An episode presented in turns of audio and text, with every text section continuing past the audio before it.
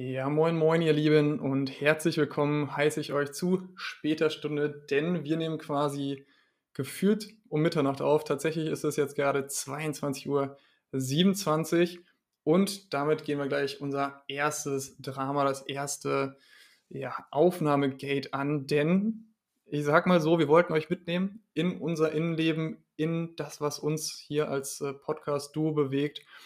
Und ich sag mal so, ein Teil von uns hat die eigentliche Vereinbarung um 19 Uhr aufzunehmen nicht eingehalten. Ich gebe einen weiteren Tipp. Ich war es nicht.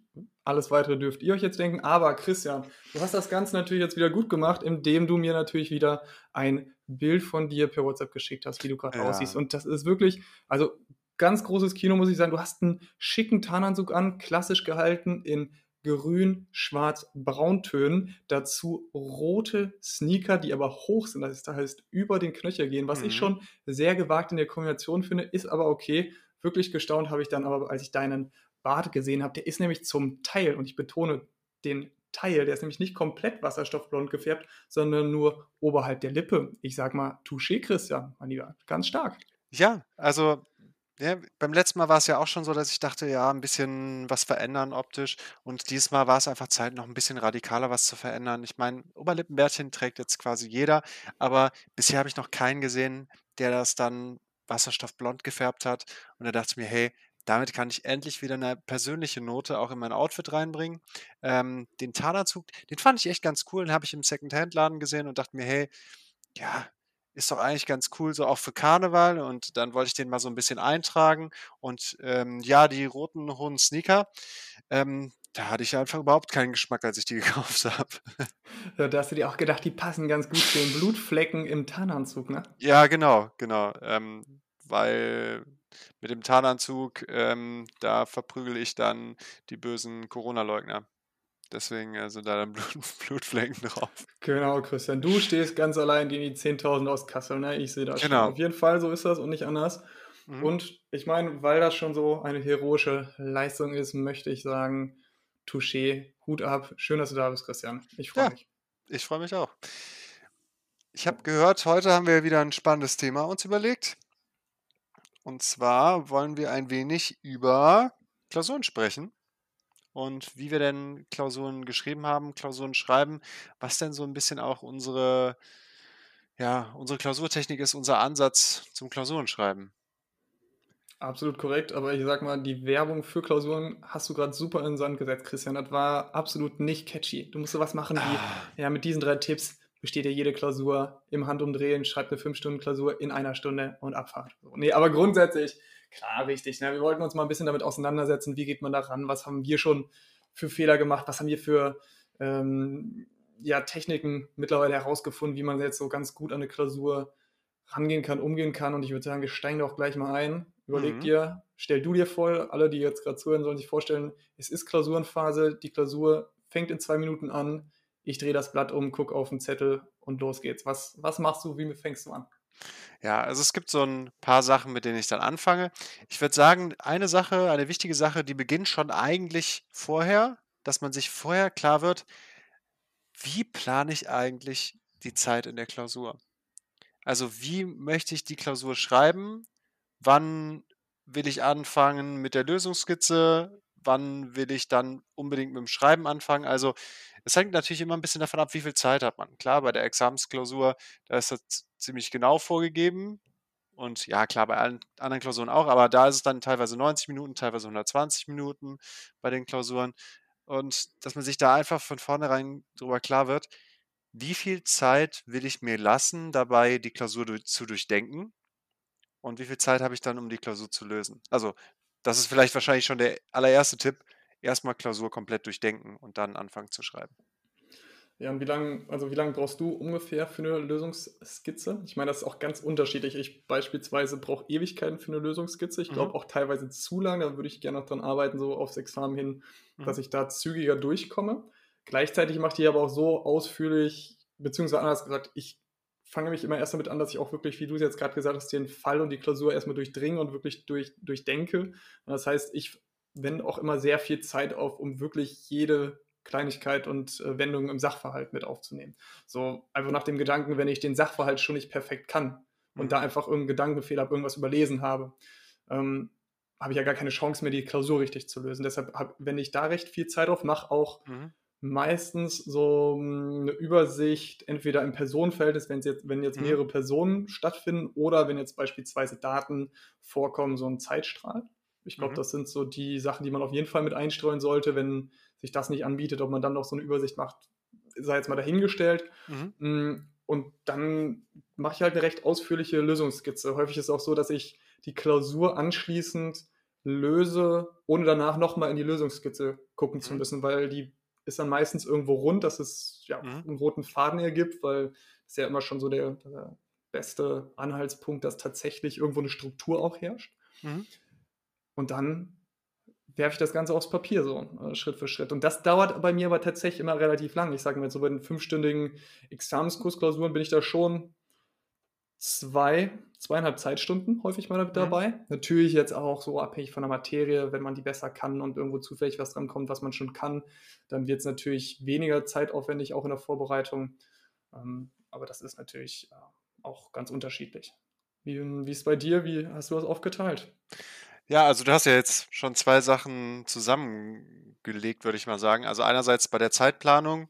Ähm, bei mir war es meistens so, dass ich versucht habe, mir ein Drittel der Zeit zu nehmen für die Lösungskizze und zwei Drittel eben, oder beziehungsweise ein Drittel zum Durchdringen Lösungskizze machen und zwei Drittel für die Lösung, damit ich auf jeden Fall noch genug Zeit habe, die Lösung runterzuschreiben. Ja, es ist schon vorgekommen, dann auch in, im Examen, dass ich dann den Zeitplan ein bisschen wieder über den Haufen werfen müsste. Aber ja, also bei mir war es grundsätzlich immer die Idee, ein Drittel der Zeit Lösungskizze maximal und dann an die Niederschrift. Und ich war nie ein Freund davon, einfach direkt mal zu beginnen, sondern erstmal wirklich Fall lesen. Also jetzt auch zum Thema so ein bisschen Herangehensweise, wie man die Klausur dann löst, Herangehensweise. Also einfach erstmal wirklich nur den Fall lesen. Noch nichts markieren. Noch nicht direkt denken, ah, hier Stichwort, Stichwort, Stichwort, sondern erstmal nur den Fall lesen, damit man nichts übersieht. Damit man auch nichts überliest oder nichts hineinliest, weil das macht man ganz gerne, wenn man gerade ähm, vorbereitet äh, ist aufs Examen und dann ganz viele Fälle kennt, dann liest man gerne mal ein Problem rein, was nicht da ist. Und deswegen der Hinweis und der Tipp, wirklich erstmal nur lesen, ohne wirklich direkt juristische Gedanken dazu zu machen. Einfach nur verstehen, was will mir überhaupt der Fall sagen, vielleicht so ein bisschen die Konstellation aufmalen, direkt am Anfang, so wie ist das Verhältnis der Personen zueinander und was wurde, keine Ahnung, im Strafrecht, was für Taten oder was ist genau passiert, was für Handlungen wurden begangen, jetzt noch nicht auf Tat bezogen oder im Zivilrecht, ne, was ist, keine Ahnung, Kaufvertrag geschlossen für den, zwischen denen und denen, so dieses Verhältnis einfach aufzuzeichnen, ohne direkt rechtlich zu würdigen. Und dann erst beim zweiten Mal durchlesen, rechtlich würdigen und dann auch direkt die Notizen machen, wie, keine Ahnung, wenn man direkt sieht, oh, das ist ein Stichwort für, jetzt mit dem Strafrecht, ne, ganz klar für Richtung Urkundenfälschung soll das gehen. Oder das ist ein klares Stichwort in Richtung ähm, erpresserischer Menschenraub. Also erst im, beim zweiten Mal durchlesen, dann direkt ähm, versuchen, rechtlich zu würdigen. Das wäre mein wichtiger Tipp. Hm, ja, ich würde da vielleicht noch ein bisschen, was heißt differenzieren, aber so ein bisschen mhm. ergänzen. Ähm, rechtlich würdigen und so inhaltlich arbeiten würde ich auch erst beim zweiten Mal durchlesen, vielleicht auch erst beim dritten Mal durchlesen, ähm, je nachdem, wie man da dran geht. Aber ich würde trotzdem schon auch beim ersten Mal durchlesen, mir Notizzettel da zur Seite legen, und so jeden ersten Gedanken notieren, weil manchmal ploppt der ja so auf, ohne dass du es wirklich willst, ohne dass du in deine Tiefe mhm. gehst, sondern du liest was und denkst dir so, ah, das könnte jetzt sein. Und damit du dich da eben nicht dran aufhängst, würde ich es einfach kurz auf einen Notizzettel oder vielleicht auch an Sachverhalt daneben kurz hinschreiben, irgendwo ähm, einfach nur die Norm, wenn ihr gerade einen in den Kopf geschossen ist, dass die auch dann erstmal wieder raus ist, dann den ähm, Sachverhalt durchgehen weiter und beim zweiten Mal lesen dann auch diese erste Notiz schon mit aufnehmen, weitere Notizen ergänzen und ähm, dann quasi so Stück für Stück drauf aufbauen. Gleichzeitig, was ich auch tatsächlich jetzt auch versuchen werde in Zukunft, ich habe mich jetzt zuletzt auch so ein bisschen mit ähm, der Klausurentaktik auch nochmal beschäftigt und häufig findet man ja auch Red Flags und Green Flags. Gibt es Green Flags eigentlich? Auf jeden Fall Red Flags und quasi das Gegenteil. Wollte gerade sagen, also ich, ich kenne nur Red Flags. Ja, keine Ahnung. Also auf jeden Fall, dass du dir Red Flags schon mal notierst und anstreichst im, im, im Sachverhalt. Beispielsweise, oh, diese ganz klaren Aussagen, was hatten die jetzt auch als Beispiel, wo, wo ich mich, wo ich da gehört hatte, ähm, irgendwie die eine Person mietet von der anderen Person irgendeine Ferienwohnung war es, glaube ich. Und dann steht im Sachverhalt, die ersten zwei Monate genießt er die Freuden dieser Ferienwohnung in vollen Zügen.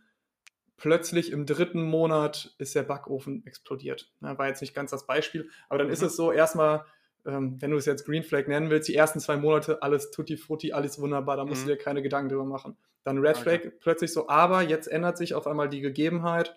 Ja, ähm, der Backofen ist explodiert. Ne? Also dieses mhm. gedankliche, wenn, wenn, auch vielleicht ist es sprachlich etwas anders verpackt, aber dieses gedankliche, aber jetzt auf einmal ist es anders, als es vorher war. Dann ist es ja eigentlich immer so ein Red Flag, okay, du musst dich jetzt damit beschäftigen. Und das kommt einem ja auch in anderen verschiedenen ähm, Fallgestaltungen auch vor, sodass man das auf jeden Fall immer noch mal anstreichen soll, dass man schon so weiß, was sind die ähm, Probleme. Das geht so ein bisschen in die Richtung zu einer Klausurtechnik, die, oh Gott, die hat auch einen Namen, die hat, oh Gott, oh Gott, falls Tim gerade zuhört, der hat mir die tatsächlich mal erzählt, Spätzle. Ich weiß es nicht mehr ganz genau, aber ähm, es geht auf jeden Fall so, du liest den Sachverhalt durch und dann gehst du gedanklich einfach mal durch, wann würde dieser Sachverhalt keine Probleme aufwerfen.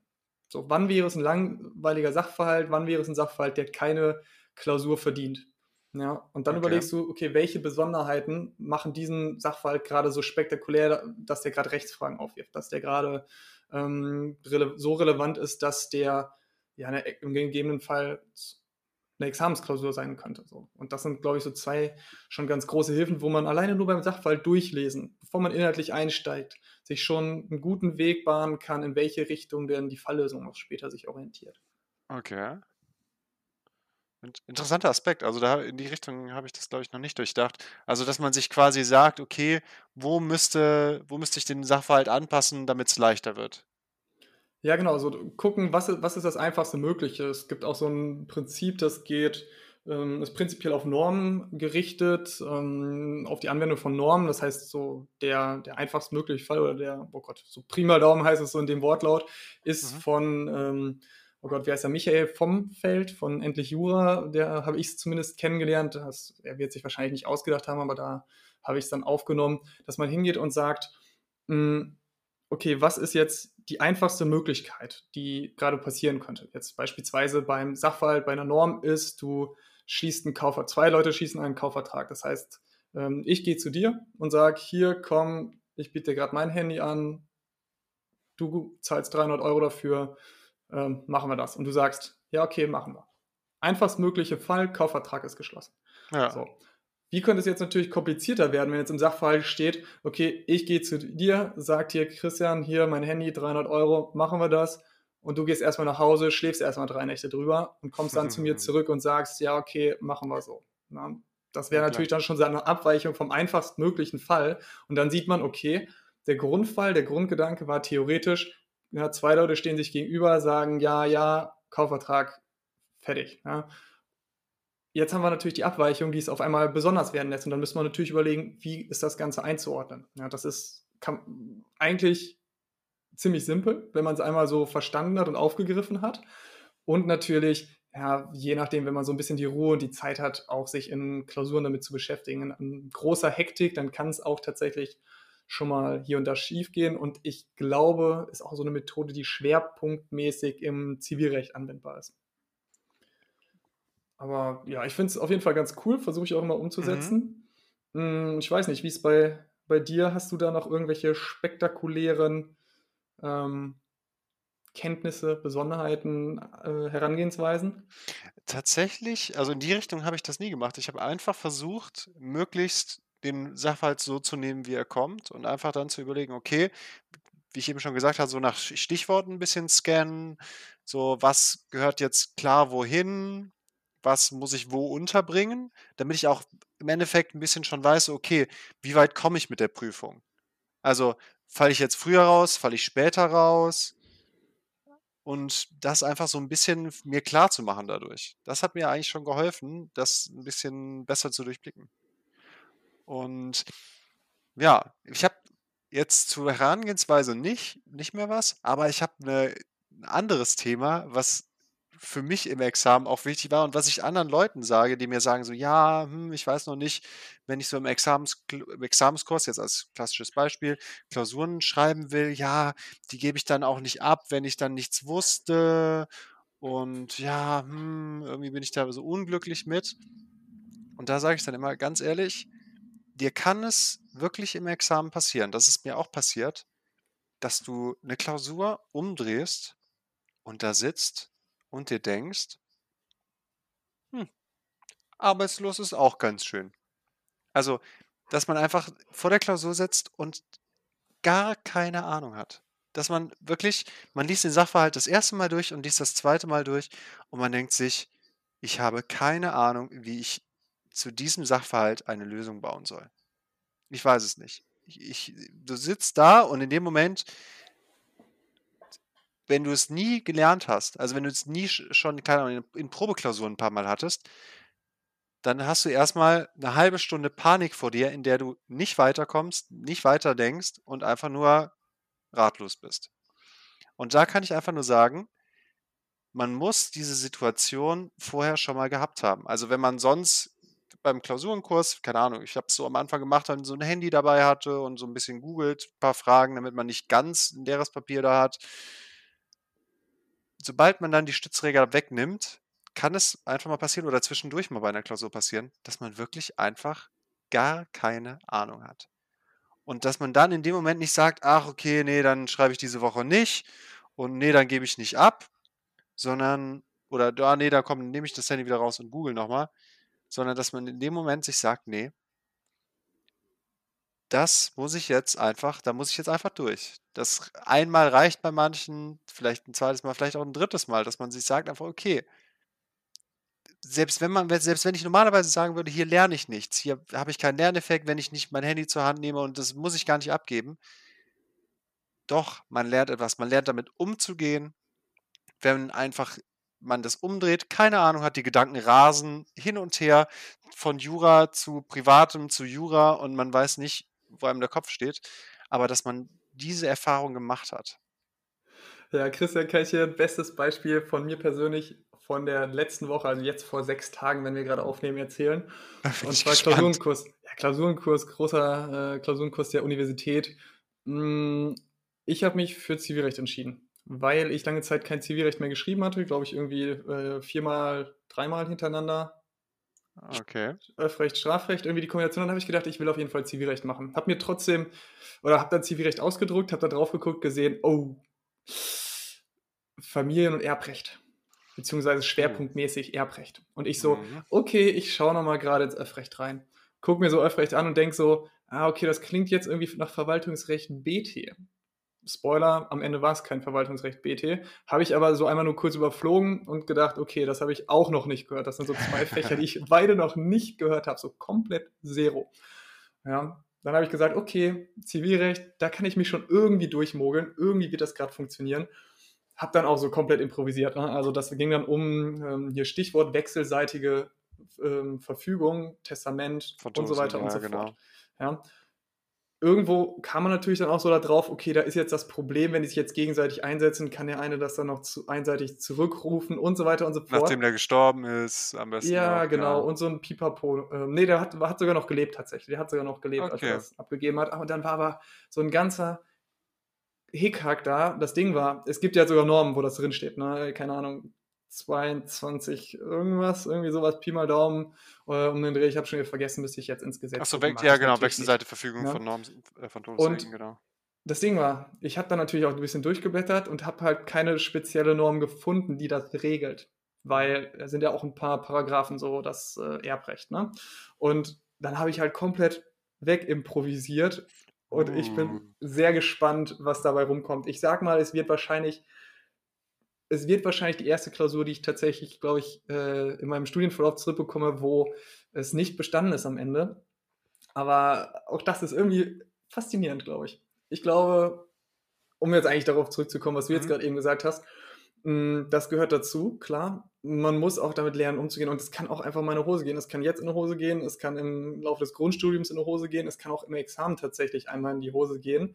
Nur es ist natürlich auch nochmal eine Frage, wie es denn tatsächlich mal nicht gut Exakt. läuft. Ja, dass man vielleicht mit zwei Punkten, mit drei Punkten nach äh, Hause geht, weil man es dann trotzdem noch versucht hat, irgendwie zu deichseln, dass man vielleicht auch noch irgendwas Sinnvolles aufs Papier gebracht hat, was dann vielleicht am Ende falsch ist, inhaltlich, aber trotzdem so einen stringenten, stringenten Faden gibt es gar nicht, glaube ich, eine gewisse mhm. Stringenz, einen roten Faden ähm, in sich trägt, sodass man zumindest sagen kann, okay, der hat sich Gedanken gemacht, der hat irgendwo juristische Fähigkeiten angewandt, Probleme gesucht, gesehen.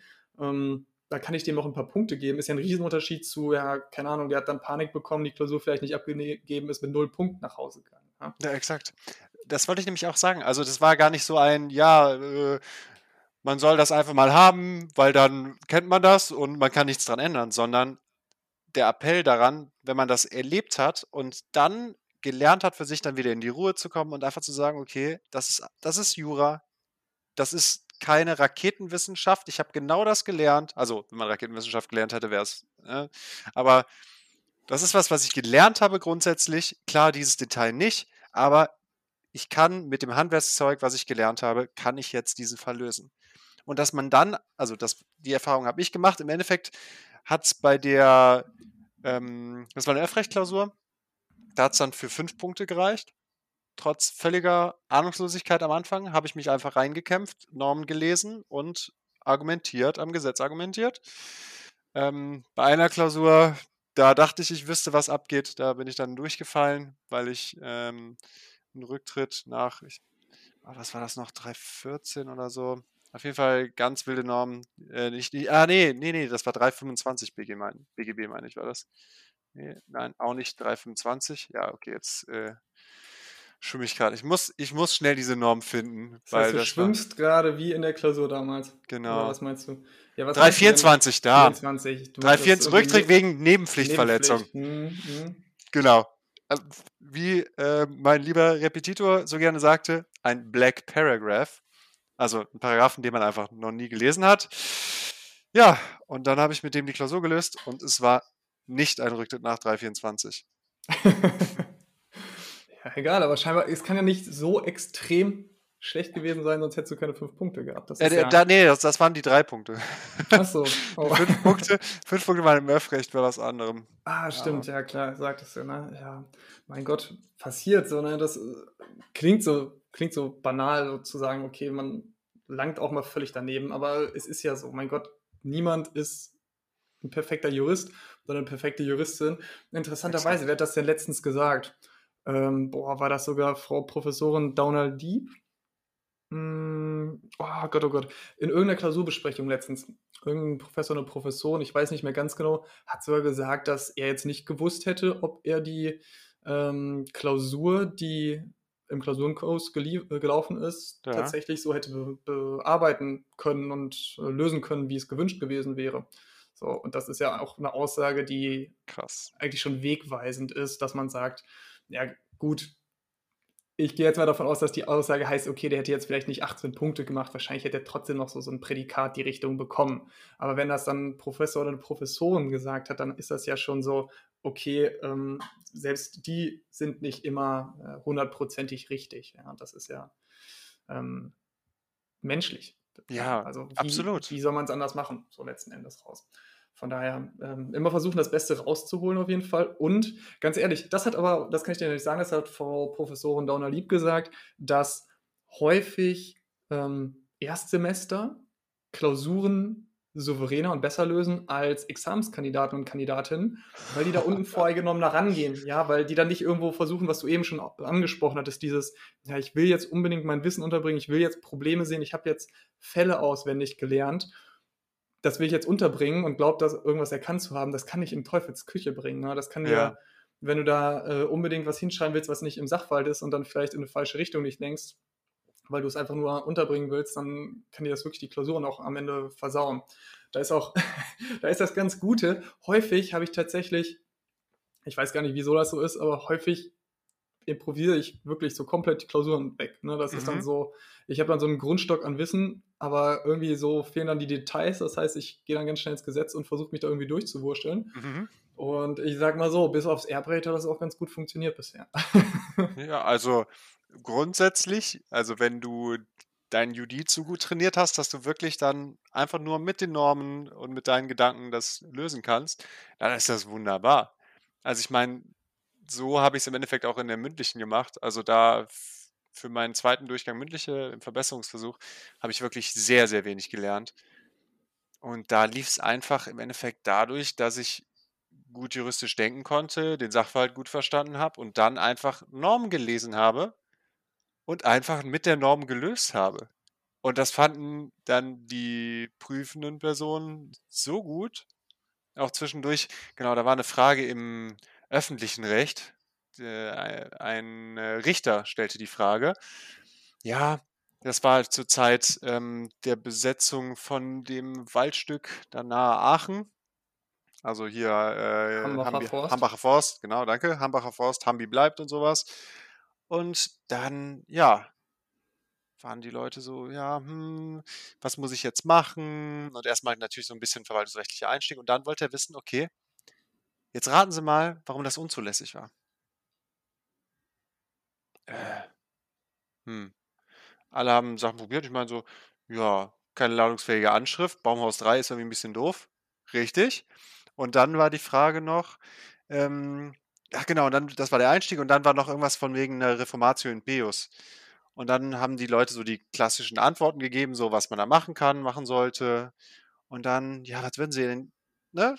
Mal ganz dumm gefragt, was würden sie denn da machen? Was würden sie ihrem Klienten denn empfehlen? Dann kamen die Leute nicht drauf, was er hören wollte. Und dann meinte ich, ja, ähm, den Widerspruch zurücknehmen.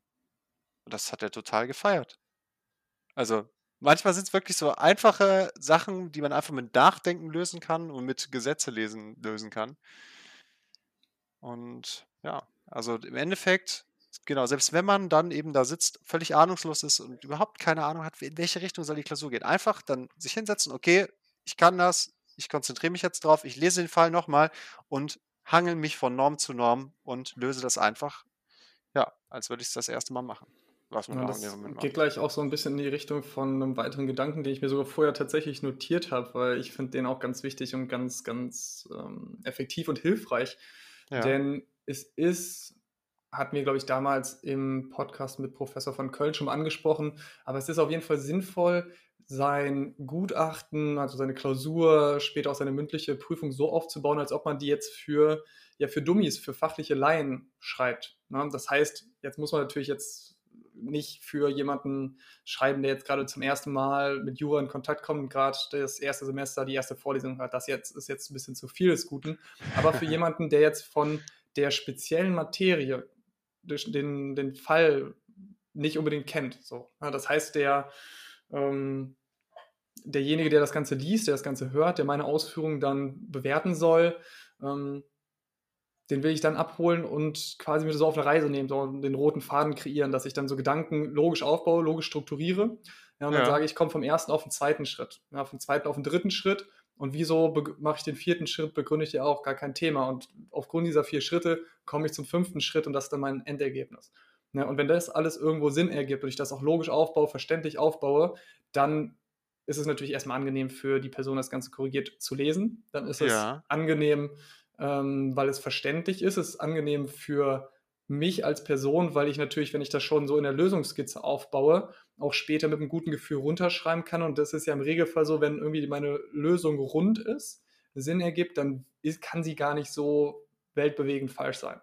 Das heißt, wenn ich jetzt beispielsweise einen logischen Widerspruch in der Lösung habe, dann ist es natürlich unglücklich. Wenn alles aber so ineinander greift, wie so Zahnräder in einem Uhrwerk, dann ist es ja gar kein Thema, dass da, auch wenn es inhaltlich falsch ist, irgendwo passt da trotzdem noch was zusammen, weil dann so dieses, wieder dieses methodische, juristische Verständnis Ja. gezeigt wird. Also würde ich auf jeden Fall darauf achten, so ein bisschen hinzugehen und sagen, okay, ich will es gar nicht so krass kompliziert machen, ich will, muss gar nicht so unbedingt extrem fachlich hochgestochen Ja, das, ja. ähm, arbeiten. So Fachterminus, klar, aber jetzt nicht so unnötig hochgestellt, dass ich selbst gar nicht mehr verstehe. So, äh, dass man quasi jeden Satz mit fraglich ist und dann irgendwann Unsinn dann äh, hinschreibt, nur um auch dieses fraglich noch mit einzubauen, wo ja eh so im Raum steht, ob man jeden Satz mit fraglich beginnen sollte. Aber das ist ja ein ganz anderes Thema.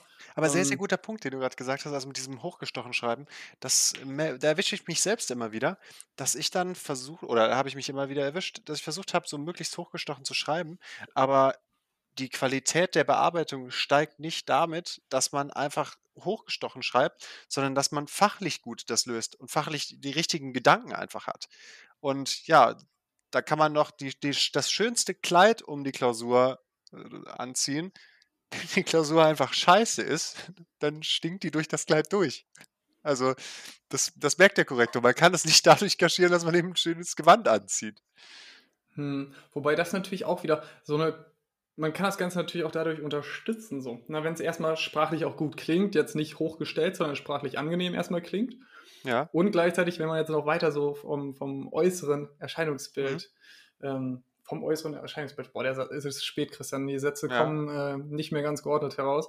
Wenn man sich jetzt das äußere Erscheinungsbild noch anguckt, kommt natürlich auch die Schrift und das Schriftbild und die Struktur auch nochmal äh, in den Vordergrund, weil ich bin ganz großer Fan von ähm, Überschriften und diese dann auch zu unterstreichen, sodass man auch da schon ja. mal die Leute mitnimmt manche sagen natürlich, ja, Überschriften gehören da nicht hin und wenn dann unterstreichen, darfst du auf gar keinen Fall machen, weil macht man eigentlich nicht. Ich weiß bis heute nicht, wieso man es nicht machen soll, aber es wird teilweise tatsächlich gesagt. Ich bin großer Fan davon und es wurde mir bisher tatsächlich auch nie negativ angestrichen, sondern meistens steht dann irgendwo sogar noch so, ja, Struktur ist angenehm und ähm, verständlich. Mm, und gleichzeitig das Schriftbild. Ganz, ganz ja. wichtiges Ding wo ich auch dran arbeiten muss, persönlich. Ich habe eine ja. Sauklaue vorm Herrn, vor allem wenn ich ähm, schnell schreibe, was geil ist. Das wirklich, das ist ganz faszinierend, wenn man sich das Blatt nimmt, meine Klausur und drauf guckt. Dann sieht es auf den ersten Eindruck, so in den ersten drei Sekunden sieht es richtig geil aus, so wirklich mhm. so geschwungene, leicht schräge Handschrift, so sieht sehr parallel auch alles aus. Ja. Wenn man dann versucht, das Ganze zu lesen, dann sind es auf einmal nur noch Striche, die einigermaßen parallel sind. Ne, das heißt, es kann auch, ja, es kann passieren, wenn ich so Klausuren wiederbekomme, so früh abgegeben, dann ähm, neun Wochen später kann man sich die dann abholen. Ich konnte ja. die Sachen teilweise nicht, selbst nicht lesen. Meine eigene Handschrift. Ich konnte meine eigene Handschrift nicht lesen. Und das ist ja, also das ist ja fatal, wenn ich jetzt überlege, dass jemand, der diese Handschrift auch nicht gewöhnt ist, der jetzt gerade dann 25 Seiten mit dieser Handschrift lesen soll, meine ja. Klausur bewerten soll. Was glaubt ihr, was hat der für eine Laune? Der wird sich bestimmt nicht denken, boah, geil, ich muss mich jetzt hier 25 Seiten lang richtig zusammenreißen und in Hieroglyphen entziffern, was dieser Depp hier geschrieben hat. Ich weiß nicht, ob der da gerade eine Klausur geschrieben hat oder einen Schlaganfall hatte, man weiß es nicht ganz ja, genau. Oder eine Einkaufsliste noch geschrieben ja, hat später. Dann weiß der, dann ist der ganz sicher nicht gewillt zu sagen, ja, okay, das hat mir ein gutes Gefühl gegeben, ich gebe dem mal noch einen Punkt mehr. auf gar keinen. Fall. Nee, das ist ein sehr, sehr, sehr guter Punkt. Also ich meine, ich hatte das Problem auch mit meiner Handschrift. Ähm, ich habe es tatsächlich relativ schnell in den Griff bekommen durch so den Trick wie ein bisschen schräger einfach schreiben, dass der Kopf einfach sich denkt, okay, ah, so ein bisschen quasi aus der Routine rauskommt, ähm, sodass es besser lesbar wurde dass ich die Buchstaben wieder schöner geschrieben habe.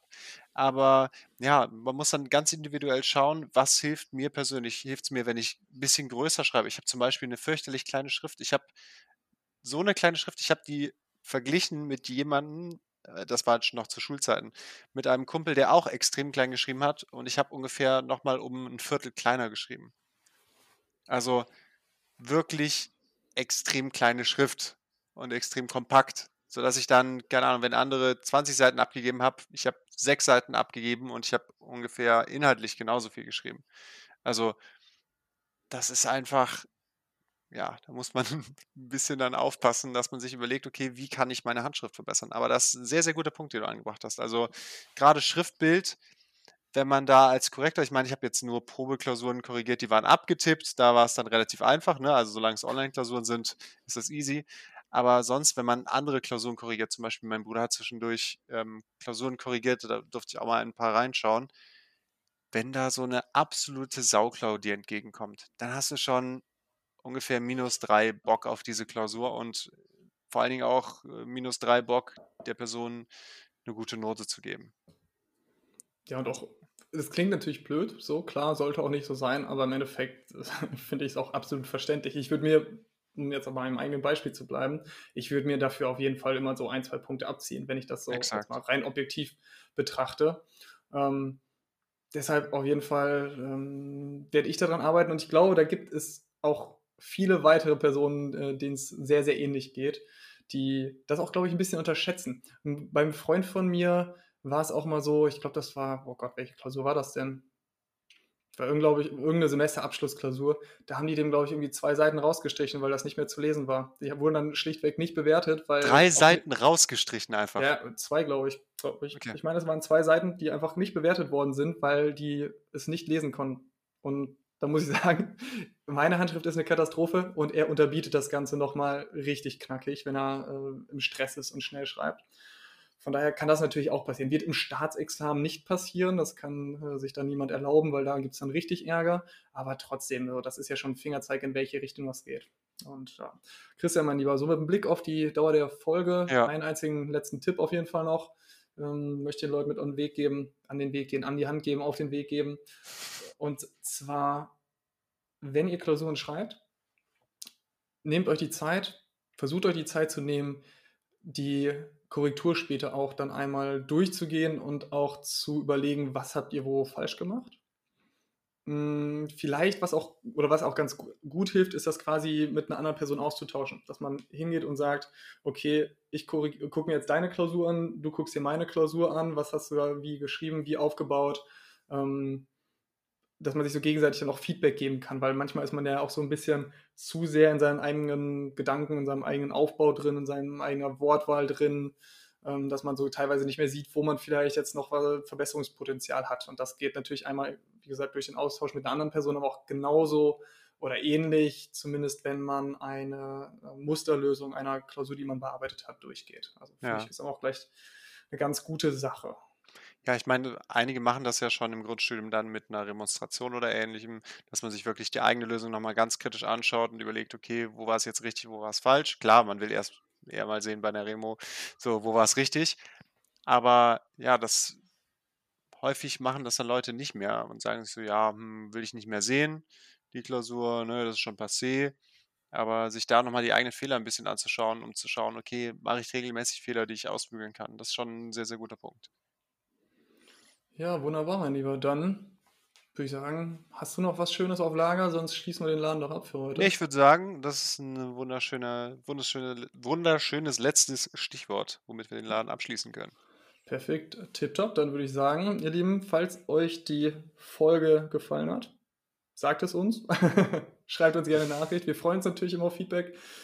Haut mal so eine Bewertung bei ähm, Apple Podcasts raus, hilft uns natürlich auch weiter, auch die Reichweite zu vergrößern und vielleicht dann auch immer bekanntere Gäste hier einladen zu können. Oh ja, droppt uns ein Follow natürlich. Drückt uns ein Follow, klar. Und was mir einfällt, Christian, wir sind wieder in Südkorea in den ähm, Non-Profit-Charts mit drin. Falls hier oh. gerade irgendwer noch zu diesem Zeitpunkt aus Südkorea zuhört, schreibt uns mal gerne eine Nachricht. Ich finde das total faszinierend, wie so man in Südkorea hier gerade diesen Podcast, Podcast hörst. So, das ist ja überragend. Also riesengroßes Dankeschön. Christian, dir auch ein Danke dass wir eine wundervolle Folge hier wieder aufgenommen haben. Es war mir eine Freude, wie ja. immer. Pass auf dich auf. Ihr da draußen passt auf euch auf. Euch allen nur das Allerbeste. Und Christian, mein Lieber, wir hören uns demnächst. Oh ja, wir hören uns demnächst. Danke für die schöne Folge.